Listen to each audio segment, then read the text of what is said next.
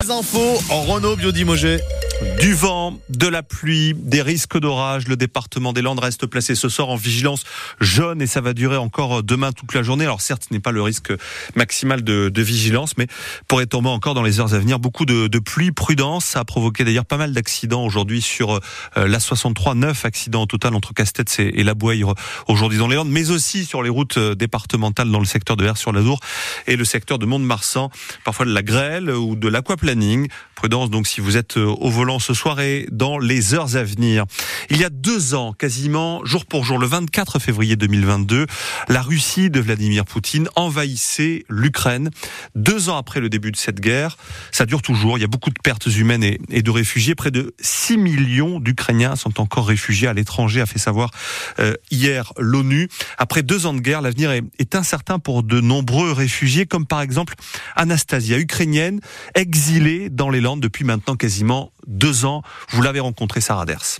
Il y a des anniversaires qu'Anastasia n'aime pas célébrer. La guerre a pris l'avenir. Cette Ukrainienne a fui le 8 mars 2022 avec ses deux enfants. Anastasia ne veut plus vivre dans l'indécision. Désormais, elle enseigne dans un collège de Dax et vit à Naros. Mon fils a rigolé quand j'ai acheté grand frigo. Pour moi, c'est comme un symbole de stabilité. L'Ukrainienne préfère se résigner. Donc je ne pense pas au futur. On verra. Pour l'instant, j'habite ici. Ses parents, son frère et sa belle-sœur n'ont pas voulu quitter Tcherkazy, une ville située à 170 km de Kiev, souvent bombardée, selon elle. Depuis les Landes, Anastasia ne peut pas s'empêcher de suivre les informations et sursaute à chaque notification. Et là, j'ai peur chaque jour, j'ai peur d'ouvrir mon téléphone parce que je ne sais pas quelle nouvelle, quelle information je peux trouver là. Personne ne gagnera la guerre, selon Anastasia, et ukrainienne ne sait toujours pas si un jour elle rentrera chez elle. Reportage Sarah Der. C'est dans un contexte assez tendu que va s'ouvrir demain à Paris le Salon de l'agriculture. C'est l'un des moments forts de l'année pour le monde agricole, mais marqué cette année par la colère qui s'exprime depuis plusieurs semaines. D'ailleurs, la FNSEA, premier syndicat agricole français, persiste et signe. Il ne participera pas demain au débat que veut organiser Emmanuel Macron. La présidence de la République a reconnu d'ailleurs aujourd'hui une erreur au sujet de l'invitation au mouvement Les Soulèvements de la Terre qui a indigné la FNSEA. Le deuxième syndicat agricole français, par ailleurs, la coordination rurale, n'enverra pas non plus de représentants au débat. Et puis les centres Leclerc n'y seront pas non plus. Michel-Édouard Leclerc dénonce un coup de com' de l'Elysée. Pas vraiment, dit-il, au niveau de la situation. C'est une affaire qui avait fait beaucoup de bruit dans la foulée des attaques du Hamas en Israël. Des étoiles de David avaient été taguées sur des immeubles à Paris et en banlieue. Eh bien, on apprend aujourd'hui que cette opération était pilotée par les services secrets russes. Dans une note confidentielle, les services de renseignement français de la DGSI assurent qu'il s'agit d'une opération d'ingérence menée par les Russes pour faire croire à des actes antisémites. Il s'agissait donc plutôt d'un acte de déstabilisation.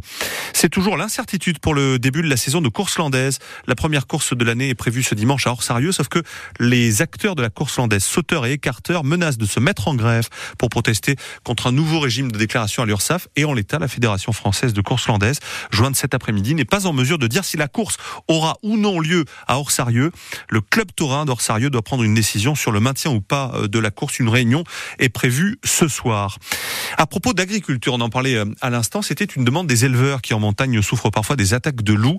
Les tirs sur les loups seront désormais simplifiés. Le ministère de l'Agriculture a publié aujourd'hui le plan loup pour les années à venir. Il prévoit une augmentation des indemnisations en cas de perte liée au loup. Il précise aussi les assouplissements des règles de tir en cas de menace sur les troupeaux, Guillaume Fariol. Les louvetiers professionnels assermentés et formés seront désormais équipés d'armes à vision nocturne. En cas d'attaque, plus d'obligation d'éclairer les loups avant de tirer. La règle, en revanche, s'appliquera toujours aux éleveurs privés de telles armes, mais ils pourront recourir à du matériel pour voir et uniquement voir dans la nuit.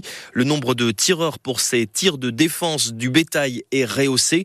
Non plus un seul, mais deux, voire trois selon la situation locale. Ces autorisations de tir sont d'ailleurs étendues aux élevages bovins et équins sans système de protection type chien patou ou barrières électriques. Colère des ONG environnementales, mais le ministère de l'Agriculture assume l'assouplissement. Il insiste sur la hausse du nombre de loups en France, 430 en 2018, 1100 aujourd'hui. En revanche, le plafond de tir mortel chaque année ne bouge pas. 19% de la population totale de loups, soit un peu plus de 200 animaux. Guillaume Fariol, la ministre de la Culture, Rachida Dati, prend la parole à quelques heures de la cérémonie des Césars ce soir alors que le cinéma français fait face à des accusations de violence sexuelle. Rachida Dati dénonce un aveuglement collectif qui a duré, dit-elle, des années. Et elle salue la prise de parole publique de Judith Godrèche qui a porté plainte contre les réalisateurs Benoît Jacot et Jacques Doyon. Concernant les prix pour ce soir, c'est un film tourné dans les Landes qui est le plus nommé au César, Le règne animal de Thomas Caillet. 12 nominations, une de plus que Anatomie d'une chute qui en cumule 11.